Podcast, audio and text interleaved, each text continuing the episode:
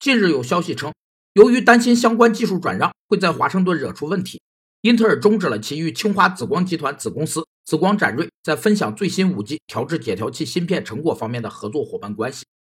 组织在某种情况下与其他组织之间的持续交易、互动与联系，被称为跨组织合作互动。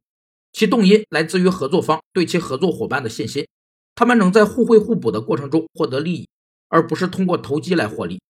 跨组织合作互动存在三个障碍：